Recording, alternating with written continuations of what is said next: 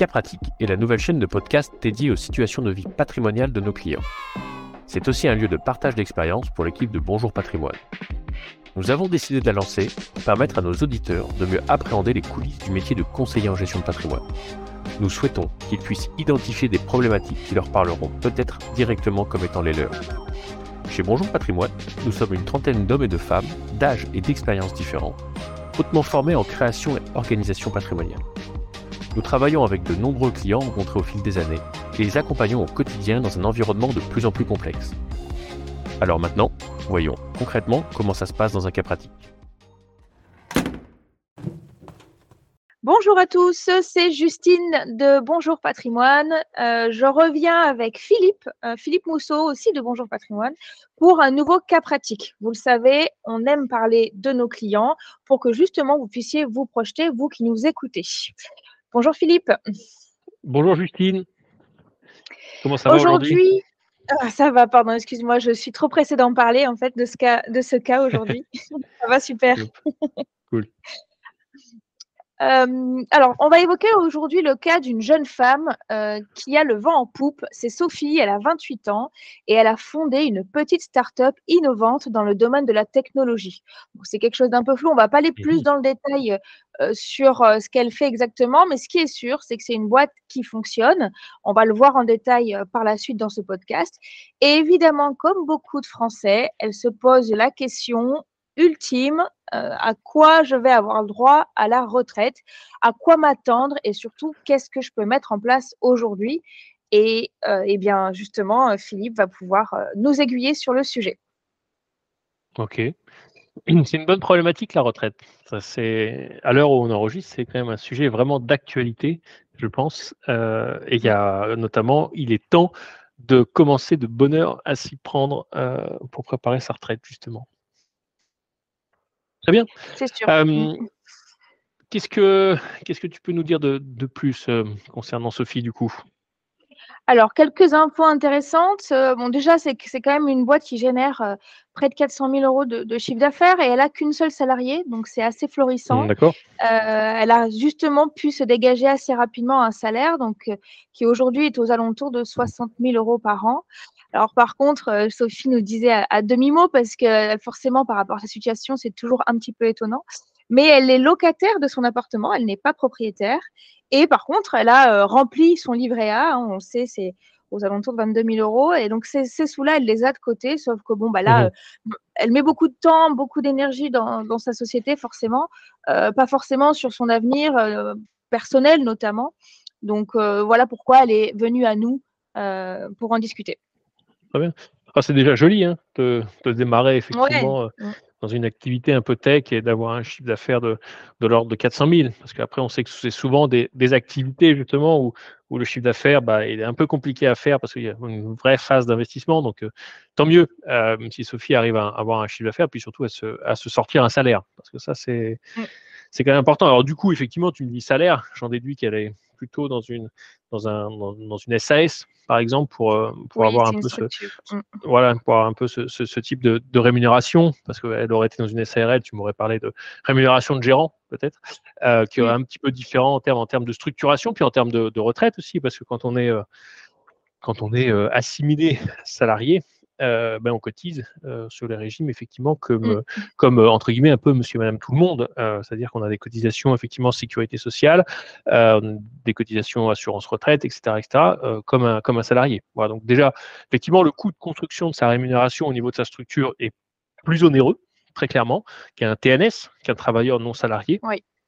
Mais eh ben, pour le coup, elle est quand même dans un statut qui lui offre de meilleurs droits, en tout cas des droits qui sont plus, euh, euh, plus facilement, entre guillemets, euh, accessibles, voilà, versus des, des, vraiment une retraite à se préparer d'elle-même quand on est dans des, dans des rémunérations de, de TNS. Voilà. donc ça, effectivement, après, tu me disais quoi Tu me disais qu'elle était locataire aussi d'un appartement, son mmh, appartement, de sa résidence principale. Bon, vrai. tu sais combien, depuis combien de temps ça, elle arrive à se sortir un, salaire comme ça? Parce que c'est pas très récent finalement. Ça fait un petit peu plus d'un an parce que sa, société a, moins de trois ans et elle a assez, assez vite euh, généré un salaire, mais elle a commencé à gérer à son, enfin, de ce qu'elle nous racontait, lors de son premier bilan patrimonial, elle, elle expliquait le fait que là, cette année, ça faisait déjà maintenant plus d'un an qu'elle avait ce, salaire à, 60 000 et elle voulait, avant évidemment de s'intéresser finalement aux affaires patrimoniales, elle voulait consolider. Donc là, elle rentre dans sa deuxième année où elle est sûre aussi de pouvoir se générer ce salaire. Euh, donc, a priori, c'est bien parti. Le business plan fonctionne plutôt bien, apparemment. Mmh voilà. la, progression de la boîte ferait que normalement, euh, sa progression personnelle financière euh, le sera aussi. Donc c'est pour ça qu'elle a fait appel à nous d'ailleurs. Elle a bien fait. D'accord. Et euh, ok, super. C'est une volonté entre guillemets d'être locataire ou c'est juste un sujet aujourd'hui qu'elle adresse parmi d'autres entre guillemets? Alors c'est un hasard de la vie. en fait, elle, elle a jamais eu l'occasion, elle n'y a même jamais pensé. Et la société qu'elle a montée, en fait, euh, était un peu un hasard, euh, un hasard heureux de la vie. Elle pensait pas, enfin, c'était pas prévu. Euh, c'était pas prévu au calendrier, comme on dit.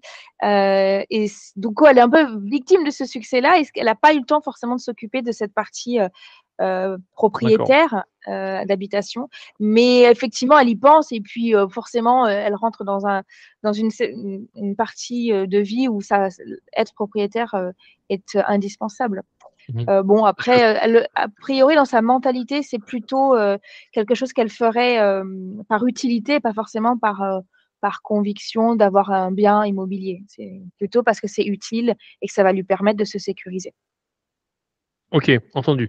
tu me disais tout à l'heure, au, début de notre échange, là, une de ces vraies problématiques, c'était problématique retraite. Il ne faut pas perdre de vue, entre guillemets, que l'un des premiers, des premiers investissements qu'on peut faire, alors euh, ça peut paraître bizarre, mais pour la retraite notamment, ça peut être l'acquisition de la résidence principale. Euh, mmh. Aujourd'hui, tu me dis, Sophie, elle a 28 ans. Oui. D'accord 28 ans, c'est à la fois jeune euh, et, expérimenté, entre guillemets. ça permet de se projeter vers quel horizon? Ça permet de se projeter aujourd'hui sur un crédit, pourquoi pas sur 25 ans, ça nous emmène à 53 mmh ans, euh, et de se dire à 53 ans, bah, j'ai un toit sur la tête qui est payé. Alors, abstraction faite des aléas de la vie, parce que la vie est faite de, de rebondissements, entre guillemets. On sait que la, mmh. l'acquisition, enfin le temps moyen de détention d'une résidence principale, statistiquement, c'est 7 ans. Voilà, il y a des gens, ce sera plus, d'autres moins, mais euh, statistiquement, c'est à peu près 7 ans. En tout cas, pourquoi je te dis ça? C'est-à-dire qu'aujourd'hui, euh, ce qu'il faut avoir à l'esprit sur ce premier vecteur-là, ce vecteur résidence principale, c'est que il faut éviter, autant que faire se peut, d'avoir, des charges de crédit quand on est à la retraite. Parce que, imaginons, mmh. euh, aujourd'hui, euh, on, est, passé à 64 ans, entre guillemets, mais imaginons 65 ans, ok euh, bah, À 65 ans, si tu veux financer sur, 20, sur 25 ans ta résidence principale, il faut absolument, entre guillemets, s'y être attelé à 40 ans. 40 ans, tu fais 40 il faut anticiper. tu arrives à 65. Donc il faut, si tu as la chance de commencer plus tôt ou l'opportunité de commencer plus tôt, ou en tout cas les moyens de commencer plus tôt, parce que le premier moyen, c'est effectivement d'avoir une rémunération, donc un salaire, un niveau de vie confortable, bah, c'est de s'y prendre relativement tôt. Si tu t'y prends à 30 ans, qu'est-ce que ça se passe? Tu fais 30 ans, tu peux financer sur 20, tu peux financer sur 25 ans tu laisses devant toi, euh, bah, tu fais le calcul, 30 hein, plus 25, ça t'emmène à 55 ans. Bon, si tu le finances sur 20, ça t'emmène à, 50 ans. Il te, laisse quand, il reste pardon, quand même 15 ans encore pour faire ce qu'on pourrait appeler de l'investissement mmh. locatif à périmètre ILO. Voilà. Donc ça, c'est intéressant. Et c'est vrai que bah, euh, c'est pas forcément naturel de se dire la résidence principale, c'est mon premier investissement pour la retraite. Mmh. Mais effectivement, c'est son premier investissement pour la retraite. Sophie, aujourd'hui, elle paye un loyer c'est un loyer qui est payé à perte, entre guillemets, elle construit zéro patrimoine, c'est une liberté parce que du jour au lendemain, elle peut partir, parce que du jour au lendemain, enfin, je caricature mon propos, mais entre guillemets, elle est libre, elle n'a pas effectivement des charges euh, lourdes, euh, et puis elle est assez Elle n'a pas un crédit sur le dos, sa vie, elle n'a pas de crédit, etc. Mais en contrepartie, elle construit pas de patrimoine, ok, euh, et, surtout, bah, voilà, elle prépare pas la retraite. Donc, intéressant de se dire, dès qu'on a entre guillemets des revenus assez régulier, bah, de se dire bah, pourquoi pas j'achèterais ma, résidence principale. Alors, tu me dis qu'elle a un revenu de, de l'ordre de 60 000. Euh, si on benchmark un petit peu ce que ça peut donner hein, euh, sur des conditions de crédit actuelles, on va dire, allez, sur 240 mois, donc 20 ans, donc ça va nous emmener, tu vois, à, à 3%, 3, 3,5% de, de, de, de, de, taux de crédit aujourd'hui sur 20 ans. Ça fait quoi? Ça fait qu'elle peut acheter un bien de l'ordre de 270 000 euros, moyennant 1600 euros mensuels. Voilà, à elle seule, hein, compte tenu de sa situation eh personnelle, aujourd'hui, son seul revenu, seul, etc. Pas en couple, parce que tu es célibataire, eh donc pas en couple. Les fameux rebondissements de la vie qui pourront arriver plus tard. exactement, exactement. Mais en tout cas, ce qu'elle aura déjà investi là, parce que peut-être elle rencontrera quelqu'un plus tard, peut-être qu'elle évoluera, etc. Enfin bon, après, il faut se laisser de la souplesse. Il n'y a pas de bonne stratégie patrimoniale, mais en tout cas, commencer tôt, c'est bien. Ça se trouve, dans, elle pourra garder le bien pour le mettre en location, ça se trouve plein de sujets différents. Euh, quoi qu'il en soit, effectivement, elle peut aujourd'hui se permettre d'investir pour sa résidence principale sur un bien qui va faire de l'ordre de 270 000 euros compte tenu des ratios d'endettement euh, aujourd'hui qui sont, allez, on va dire de 33%, compte tenu du reste à vivre, compte tenu de pas mal de critères euh, aujourd'hui qui, qui, sont, euh, qui sont importants. Donc mm. voilà ce, le premier point, je dirais, malgré tout, aujourd'hui, utiliser son revenu. Alors après, la particularité de Sophie, c'est que elle a démarré une activité. Je me disais tout à l'heure, sa boîte, elle n'a pas trois ans, ça fait qu'un an qu'elle se paye des salaires. Mm. Donc, il faut que le banquier y croit en elle. Clairement, ça va être ça l'une des problématiques, euh, parce que bah, pas trois ans d'ancienneté, pas trois ans de rémunération, etc. Donc, euh, la difficulté, ça va être de trouver un banquier euh, qui, qui, puisse pardon, croire en elle sur cet mm. aspect-là, qui croit au projet. mais en tout cas, ça vaut le coup, patrimonialement, de commencer à se poser les bonnes questions pour elle. investissement dans un toit sur, un, dans un toit sur sa tête, entre guillemets, pour, mm. pour construire sa retraite de demain. En tout cas, éviter au maximum d'avoir cette charge. Oui, en fait, ce que tu me dis, c'est qu'au-delà, souvent, on a l'impression de, de, vouloir finalement avoir de l'argent de côté pour sa retraite, en tout cas quelque chose de palpable, de quantifiable.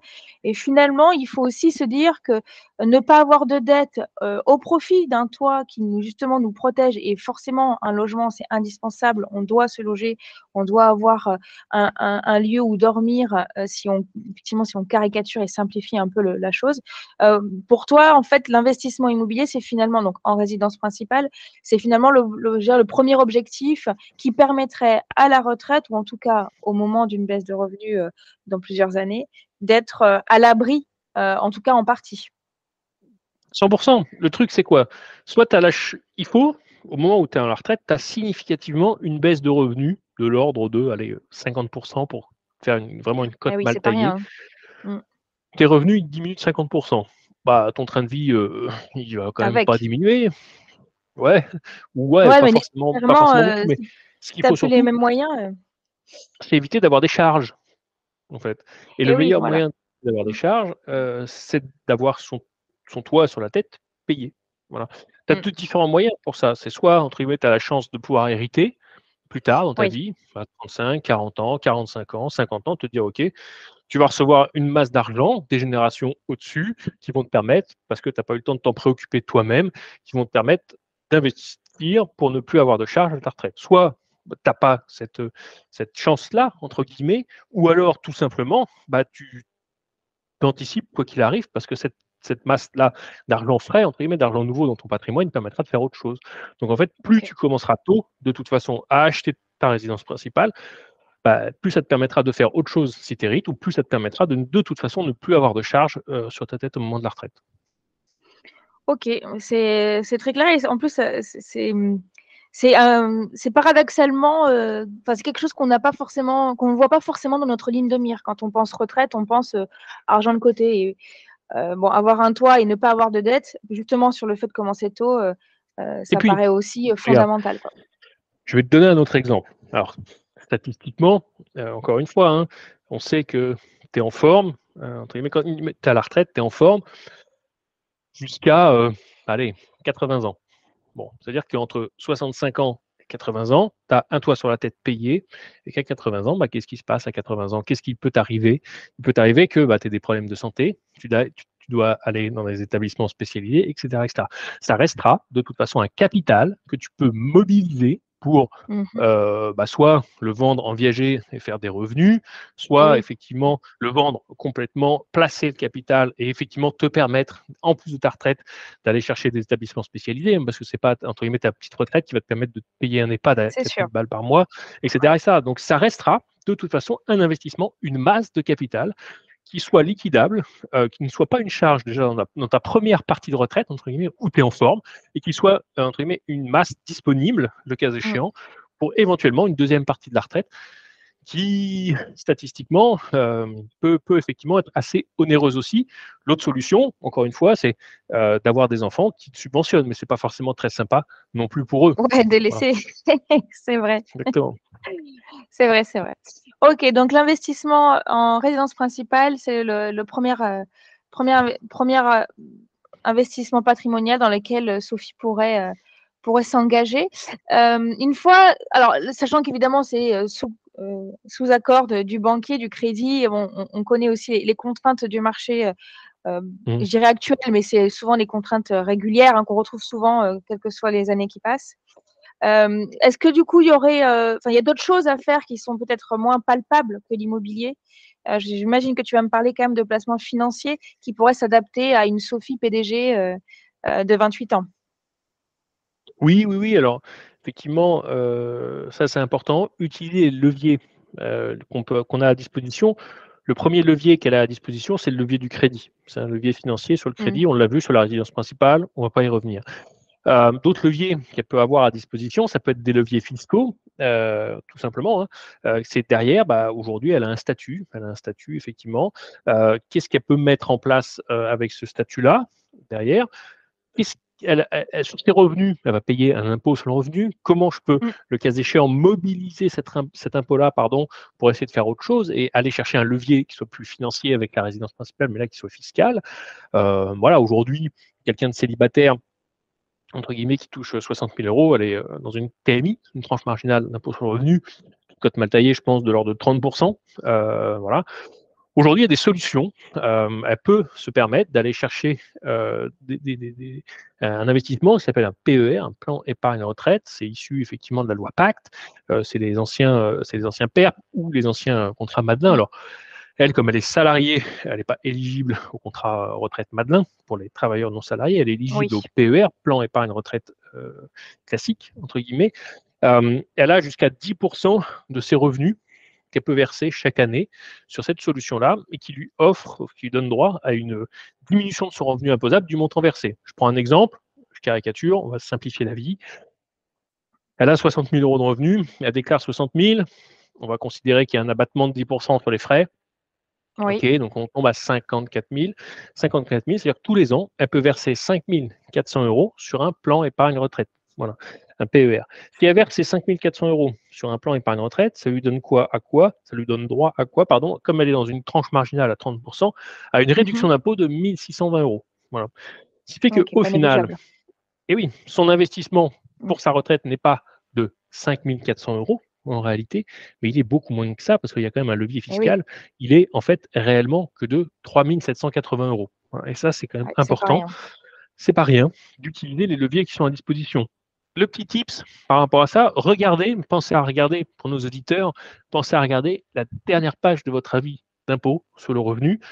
Vous y verrez une rubrique qui s'appelle plafond épargne retraite. Et bien en fait, c'est tout le disponible que vous avez là euh, de, à verser entre guillemets sur des solutions d'épargne retraite pour votre futur qui vous permettent de, de, verser en déduction de vos revenus imposables. Voilà.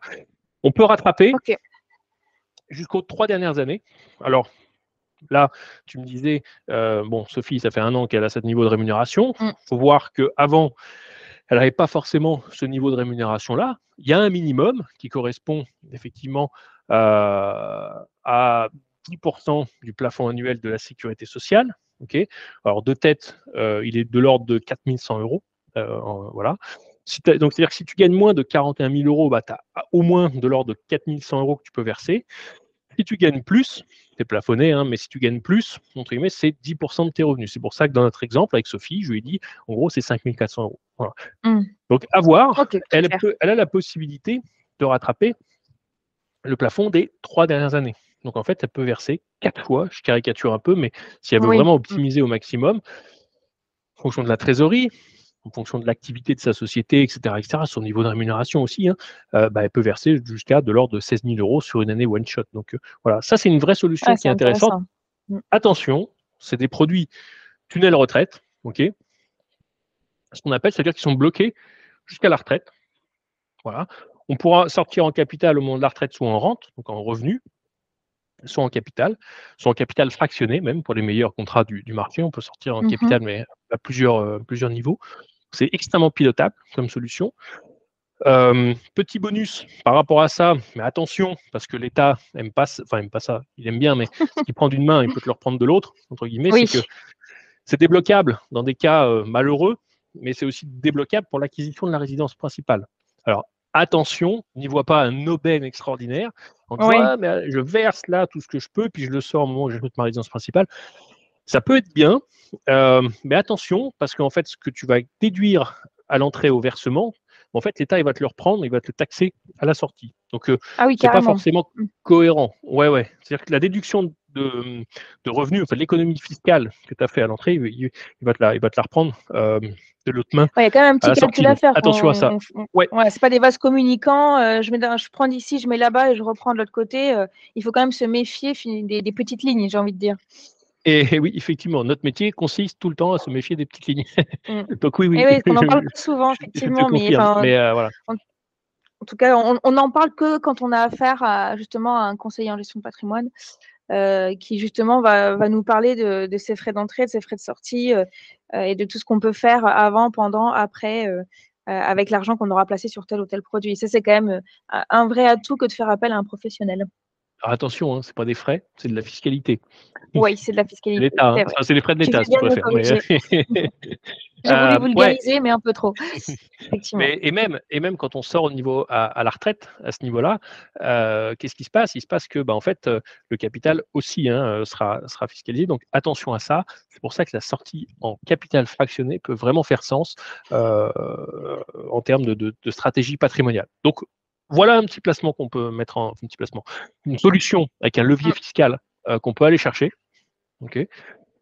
Après, de façon plus classique, et si on veut éviter d'être un peu euh, euh tunnelisé retraite avec ses avantages et ses inconvénients, 30% de partir sur des solutions qui sont plus souples. et là, mmh euh, bah, on, a, des solutions d'investissement comme les contrats d'assurance vie qui peuvent te permettre effectivement de, verser un capital en entrée, et puis de verser de façon régulière tous les mois, un petit peu, 50, 100, 200, 300, 5000, tout ce que tu veux en termes de montant. Le gros avantage, c'est que bah, on pourra piloter une stratégie d'investissement euh, en ce qu'on appelle en épargne programmée, c'est-à-dire que euh, si par exemple tu verses ton contrat sur ton contrat pardon 1000 euros et que tu décides d'investir 500 euros tout simplement tous les mois. Euh, bah, en mmh fait, tu vas, tu vas acheter quand ça va être haut, tu vas acheter quand ça va être bas. Euh, et en fait, tu vas moyenner à la baisse exactement ton prix d'achat. Mmh. Voilà. Il y a, il y a, il y a une méthode d'investissement qui sort un peu de, de, de, de sort un peu en ce moment ce qu'on appelle la DCA, le Dollar Cost Average. Ça permet quoi? Mmh C'est de faire ça sur la crypto-monnaie. Voilà. Mais en fait, c'est un concept qu'on a l'impression, comme tout ce qui est issu de la crypto, c'est absolument formidable. Mais en fait, pas du tout. C'est de l'investissement programmé euh, de façon régulière. Et ça, en fait, stratégiquement, c'est très bien parce que naturellement, tu vas avoir, des, tu vas un peu de, des, dire, des craintes à investir quand les marchés sont bas. C'est un, mécanique, une, mécanisme humain, entre guillemets. Sauf que là, bah, sans douleur, tous les mois, tu vas placer sur, un mmh. sujet euh, sur une solution d'investissement et qui, va faire, euh, voilà, qui, va moyenner à la hausse, à la baisse, etc. Et au contraire, mmh. on a même intérêt et on conseille davantage plutôt à prendre ce qu'on appelle de la volatilité, donc euh, des, supports qui bougent beaucoup pour ces versements-là, parce que justement, ça permet de maximiser la stratégie d'investissement. Donc voilà ce qu'on peut faire aussi de façon un peu plus classique. L'avantage de ça, c'est que l'assurance vie, bah, en fait, c'est disponible. C'est pas comme, comme je peux l'entendre des clients qui disent très souvent oui. c'est bloqué 8 ans. C'est bloqué, ouais, je peux pas l'utiliser, comment je fais ouais. Ça, c'est le banquier qui dit ça. C'est pas, ah pas, du tout, c'est pas du tout le cas. Un contrat d'assurance vie, tu peux verser aujourd'hui et sortir après-demain. Il n'y a pas de souci. Tu as une contrainte qui est une contrainte fiscale. Tu as, as, un timing de fiscalité qui va être peut-être moins intéressant que si tu tiens, entre guillemets, ton contrat plus de 8 ans, parce qu'au-delà de 8 ans, effectivement, ça reste quand même extrêmement avantageux, euh, notamment parce que tu as un abattement euh, sur les intérêts. Euh, tu as un abattement fiscal sur les intérêts générés par le, mmh par, le contrat, donc c'est ça qui est quand même intéressant. mais par contre, non, non, c'est pas du tout bloqué, en fait, et c'est ça qui est assez intéressant. Et en plus, si tu décèdes, le capital est transmis en franchise de succession, etc., etc. Donc, c'est quand même euh, c'est quand même assez intéressant pour, pour cet aspect-là. Après, euh, comme on aime bien dire euh, dans nos podcasts, mais de manière générale à, tous les, clients et aux lecteurs de, de nos différents contenus, c'est qu'en façon en matière d'investissement, il faut être à la fois régulier et patient on n'est pas là pour faire du one shot d'un jour à l'autre, ou en tout cas pas pour gérer la, la, plupart des gens qui souhaitent investir une partie de leur argent dans des investissements plutôt moyen long terme. Exactement. C'est vraiment bâtir la pyramide patrimoniale, la pyramide mmh. d'investissement patrimonial qui permet de prendre des bonnes décisions. Et, voilà, hein, construire, euh, mettre les fondations, mettre les murs, euh, etc. Surtout éviter, éviter de, mettre la cheminée euh, sans avoir construit la toiture. oui, c'est une bonne métaphore. Une bonne métaphore. Ok, eh bien très clair du coup. Donc sur donc Sophie, 28 ans, fondatrice et PDG d'une petite start-up qui a réussi euh, après trois ans d'activité, à se générer euh, un, salaire assez, euh, assez sympa. Bah, par rapport à ces conseils, on était plutôt sur, donc effectivement, commencer par les fondations, c'est-à-dire un placement tangible, alors un investissement tangible qui est la résidence principale, donc se loger avant tout pour être tranquille à la retraite, d'avoir au moins un toit qui nous appartient et du coup un, bah, un, crédit qui est donc normalement terminé au bout de, 20 ou 25 ans. Et puis ensuite aller en même temps sur des placements euh, financier avec, et jouer avec la fiscalité de ces derniers et en fonction de son envie de disponibilité d'aller sur euh, le placement épargne retraite, le fameux PER, euh, et ou, selon évidemment le timing et, l'envie des gens, aller sur de l'assurance jusqu'à. Une fois de plus, il y a des conseils, mais il y a aussi qui on est, ce qu'on a vécu et ce qu'on a envie de vivre demain qui rentre dans l'équation d'un bilan patrimonial. Ouais, après, euh, tout à fait, tu as 100% raison. si j'avais une question, à poser à Sophie, là, comme ça, aujourd'hui, pour parce que, OK, elle gagne 60 000 euros, c'est super, elle a un loyer. Le premier travail à faire, euh, si elle était en face de moi, tout de suite, ça serait effectivement, euh, bah, d'échanger, hein, bien sûr, sur ses, mmh. sur ses objectifs puis ça serait un gros travail budgétaire fait. Aujourd'hui, son budget, c'est 60 000 euros là, parce que tu me dis, euh, elle, a elle, a une petite capacité, euh, euh, enfin en tout cas, elle a de la trésorerie un peu de côté sur différents livrets, etc. Ok, très bien. Cette trésorerie-là, elle est arrivée comment sur ces livrets? Elle se les constituée, elles sont bas de laine, entre guillemets, mm. sur des livrets A, etc. Mais comment, en fait? Ça, c'est bien, statistiquement. L'épargne de précaution, ce qu'on aime appeler, c'est entre 3 à 6 mois de salaire. Donc, tu vois, quelqu'un qui gagne 60 000 euros, pour le coup, ça va être quoi? Ça va être, euh, allez, entre 15 et 30 000 euros, simplement. Ça, c'est à peu près, c'est des normes. Après, ça peut être plus, euh, ça peut être beaucoup moins. Aucun, aucun, entre j'ai, en tant que professionnel, j'ai aucun avis, mmh. aucun jugement mmh. sur, la question. Par contre, ce qui peut être intéressant, moi, ça va être de dire, bah, OK, aujourd'hui, tu as constitué déjà ton bas de laine. Parce qu'avec 20 000 euros plus ou moins en, liquidité, ça, correspond à peu près aux, normes, entre guillemets, statistiques en tout cas, et de nous dire bah, comment maintenant on va travailler pour le reste. Sur ces, sur ces revenus annuels, mensuels, hein, pour le coup, 5 000 euros par mois, à comment on va les structurer entre ses dépenses pour vivre, son budget loisir, ses charges, euh, celles qu'on peut optimiser, celles qu'on ne peut pas optimiser, qu'est-ce qui reste à la fin du mois, tout compris. Ça se trouve, une fois qu'on aura fait ce travail-là, bah, on va pouvoir se dire, OK, tous les mois, entre euh, mon loyer, mes charges fiscales, etc., etc., bah, j'ai de l'ordre de 2000 euros d'argent de poche, entre guillemets. 2000 euros d'argent de poche. Mmh Donc tu sais que sur ces 5000, elle, elle a 2000 pour partir euh, faire des week-ends entre copines, etc., mmh. etc. On peut imaginer plein de choses. bref, euh, il nous reste 3000. Il nous reste 3000 dans lequel elle a son logement, ses charges, etc., euh, etc. Sur ces 3000 là, bah, ça se trouve, ça va me dire j'ai j'ai 1200 euros de loyer pour me loger. Bon, est-ce qu'on peut aller chercher un peu plus loin? Est-ce qu'au final, par rapport à ce qu'elle paye en, termes de charges sur son logement, etc., OK, comment on va l'optimiser? Là, on va se dire, OK, bah, finalement, on peut acheter la résidence principale. On sait qu'on a une norme haute qui est l'endettement. On sait que ça, pour elle, c'est de l'ordre de 1600 euros à peu près. Mmh bon, bah, ça se trouve, elle n'a pas besoin d'autant. Hein. Un bien qui oui, ça va dépendre de ses goûts, de ses envies aussi, effectivement. 100%. Euh, d'achat. 100%, ça se trouve un bien qui correspond à ce dont elle a besoin dans son quotidien, ça va être plutôt aux alentours de 100, 220, 230 maximum. Donc, euh, mmh. dans ce cas-là, ça lui coûterait peut-être que 1400 euros par mois. Ok, 1400 euros par mois, plus après, bah, on sait qu'il nous reste à peu près 1600. Elle aura des charges incompressibles, la taxe foncière qui va arriver, pas mal de trucs. Bon, on va dire, ok, budget résidence principale, bah, 2000. Donc, tu vois, on a 2000 entre guillemets d'argent de poche, loisir, 2000 de résidence principale, avec les charges, etc y compris l'impôt sur le revenu, pourquoi pas.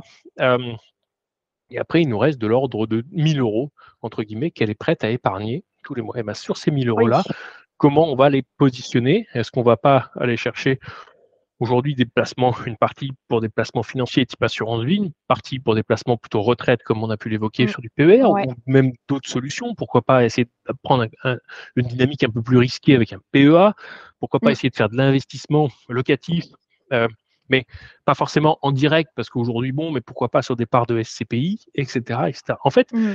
c'est pour ça que c'est extrêmement important et que son premier travail, ça va, enfin le premier travail que je ferai avec elle, entre guillemets, ça serait vraiment un travail d'étude budgétaire, de poser tous ces chiffres-là, parce que si on projette ce que je te dis là, je te le dis là, ok, c'est cool, mais si on projette tous les investissements, effectivement, qu'on peut faire une fois qu'on a identifié son budget et ses moyens, ils sont monstrueux. Et à ce moment-là, effectivement, si on, si on commence tôt, bah, sa retraite, elle est peut-être déjà réglée, et réglée positivement parce qu'on aura réussi à assurer son, train de vie dès à présent en ayant pris le temps de juste travailler avec un professionnel qui va l'aider à poser les chiffres, euh, entre guillemets, en long, en large, euh, par mmh. rapport à sa situation. Voilà. Avec toujours une part de, de rigide, une part de, de, moins rigide, parce qu'effectivement, il faut, il faut faire attention dans la vie euh, à tous les aléas qui, peut, qui peuvent se passer. Voilà. Ok, ben c'est très clair. De toute façon, ce, genre de, euh, réflexion euh, se, démarre toujours euh, avec un, bilan patrimonial et un échange justement avec, bah, potentiellement entre, entre Sophie et son, et son conseiller de son patrimoine. Et c'est là où on détermine justement la partie budgétaire d'aujourd'hui et les différentes solutions à mettre en place pour demain et après-demain. Bon, ok. Eh ben, c'est très clair. Je, je ne sais pas si tu voulais évoquer quelque chose de plus encore, bien que déjà on, non, non, non. on a répondu à pas mal de, pas mal, enfin, on a préparé, on l'a aidé hein, quelque part à préparer sa retraite en répondant à ces différents, ces différentes questions. Euh, on a un cas pratique, un, vrai cas pratique clôturé. Ouais, exactement. C'est euh, vrai. Euh, commencer tôt. Penser que la résidence principale, c'est un levier pour la retraite. C'est un vrai levier pour la retraite et surtout travailler sur le budget. C'est extrêmement important. Si je dois donner trois points, entre guillemets, en, conclusion, ne pas mettre la résidence principale de côté pour préparer sa retraite. Euh, mmh deux, effectivement, utiliser euh, un, tableau de budget, se forcer, entre guillemets, à faire un tableau de budget, pour le coup. Et euh, une fois qu'on a travaillé ça, bah, vraiment travailler main dans la main avec un professionnel pour bâtir entre guillemets sa stratégie. Et vraiment, plus on y commence tôt, euh, bah, moins ça coûtera cher. Oui, oui, et moins l'effort sera difficile. Exactement. Ok, et eh ben, très bien. Merci beaucoup Philippe pour tous ces conseils et on se retrouvera dans un autre cas pratique. À bientôt. Merci Justine. Cas pratique, c'est fini. Merci de nous avoir écoutés jusqu'au bout.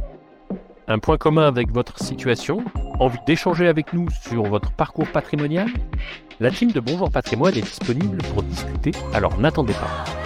Nos cas pratiques sont disponibles sur toutes les plateformes de streaming et ne peuvent être écoutés que si vous nous avez accordé une note de 5 étoiles et un partage à un ami, un voisin ou un gendre à qui vous voulez du bien. Je suis Philippe Mousseau, CGP et Managing Partner de Bonjour Patrimoine et créateur de contenu pour gestiondepatrimoine.com. Cet épisode a été mis en forme par Chloé, marketeuse hors pair et jeune investisseuse. A très vite pour un autre cas pratique.